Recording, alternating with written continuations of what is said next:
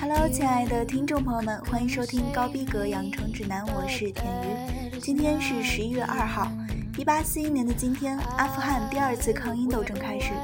一八四三年，根据《南京条约》，厦门开埠。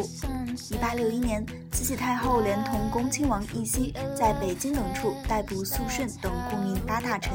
新有政变发生。一九一四年，第一次世界大战，俄国正式对土耳其宣战。一九一七年，英国外交大臣亚瑟·贝尔福发表《贝尔福宣言》，宣布英国支持犹太人在巴勒斯坦建立一个犹太人的国家。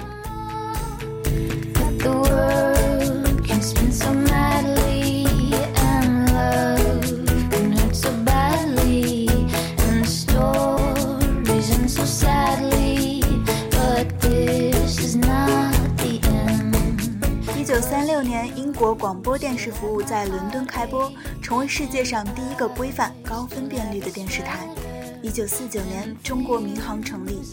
一九八三年，美国设立马丁·路德·金纪念日。一九八八年，由大学生罗伯特·泰潘·莫里斯透过互联网广泛发送的分布式电脑蠕虫“莫里斯蠕虫”被主流媒体显著报道。两千年，首批三名俄罗斯和美国的宇航员搭乘俄罗斯联盟 TM 三幺载人宇宙飞船到达国际空间站。听完这首歌，让我们来进入今天的主要内容。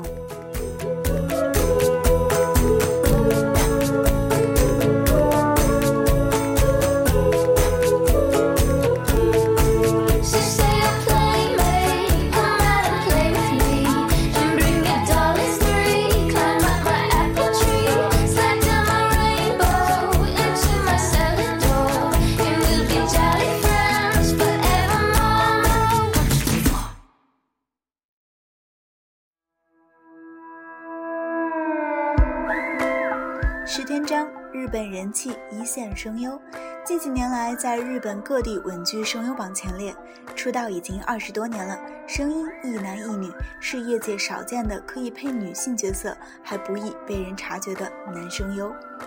石田章的声线十分特别，音质柔软清透，优雅中带着奢华贵感，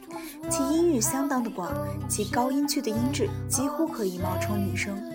因此一些用意暧昧的中性角色非他莫属。从其表现来说，他音质条件很好，高音、低音区都很有金属感，因此所饰演的多是一些充满中性美、温文尔雅的角色。如《EVA》中出场时间很短却有极高人气度的主勋，那清静而无邪的音色，同时带点暧昧和朦胧，气质独特的角色十分贴切。而《最游记》中的八戒，被他以富金属质感的知性声线，将其温柔可亲、善良体贴的外在与敏捷缜密又孤独伤痛的内心世界融合在一起，十分出色地诠释了这个充满矛盾的人物，也由此得到了大批 fans 的支持。石天章不仅可以配诸如主勋、猪八戒此类中性美的角色，《火影忍者》中的我爱罗此类语调低沉而又冷酷的角色也是信手拈来。《圣枪修女》中的克罗诺，清澈又略带童音的可爱声线，又一次将其演技发挥得酣畅淋漓。而《银魂》中也是把桂小太郎这个外表美男、实质呆头呆脑，但有时也颇有男子气概的复杂角色诠释到极致。在他的努力下，创造了很多令人印象深刻的人气角色，在声优界有着难以替代的一线声优地位，也给日本动画片增添了一份独特的色彩。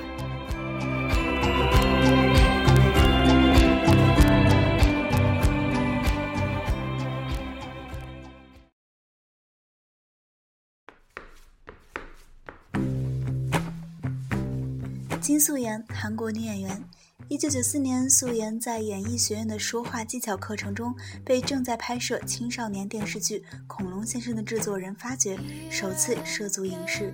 凭借此剧获得童星演技赏，开始走红。随后出演多部剧集，并开始担任广告模特，成为当时身价最高的高中生广告模特。一九九七年开始担任主角，出演《昨日》中的女主生慧。一月十八日，凭借《校园变身》首次走上大荧幕，并入围第十八届韩国青龙电影节最佳新人女演员奖。一九九八年三月二日，出演被评为二十世纪最伟大的家庭喜剧之一的《顺风妇产科》中，外表冷艳高傲，内心却像个不懂事的孩子的主治医生吴素娟，并荣获 SBS 演技大赏人气赏。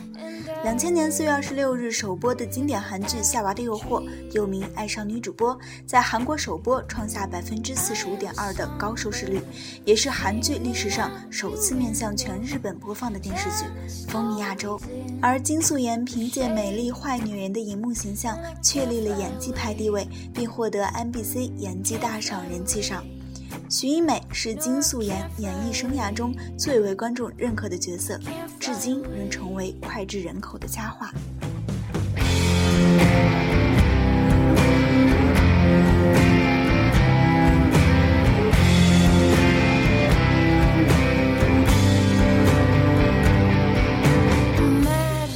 三年到中国拍摄首部返销韩国的中国都市言情片《就像美丽蝴蝶飞》，饰演一位服装设计师。二零零五年七月二十九日，徐克导演的《七剑》上映，剧中饰演沦为女奴的高丽女子绿珠，但是因在中国专心发展事业，减少了在韩国国内的出镜率，导致本土的事业严重滞后。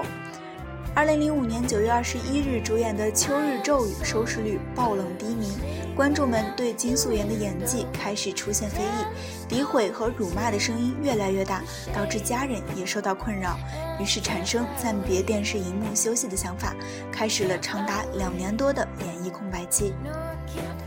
二零零六年二月十七日自东国大学戏剧电影学系毕业，取得学士学位。二零零八年六月十七日携《时刻》重返电视荧幕。二零零九年十月十四日，凭借《Iris》中冷艳干练且悲情的女特工金善华一角，再一次迅速跻身韩国前线女星的行列。《Iris》收视率高达百分之三十九点九。开播前，金素妍的名字只在主演名单中的最后一位。凭精湛的内心戏和出色的动作戏，吸引了观众的注意力，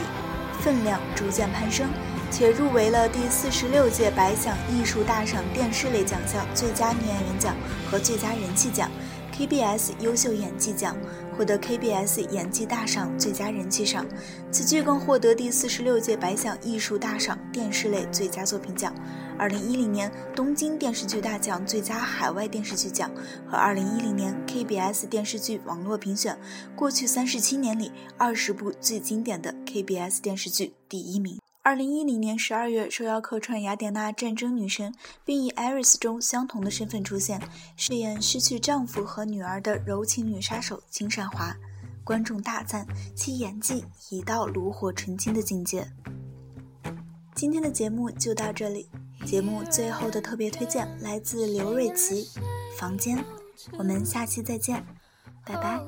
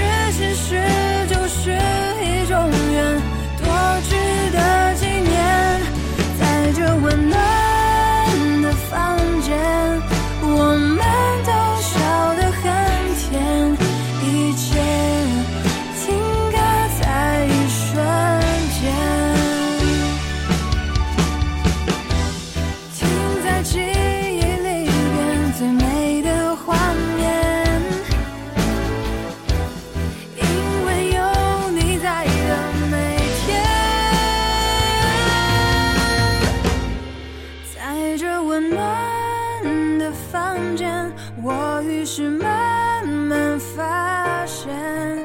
相聚其实就是一种缘多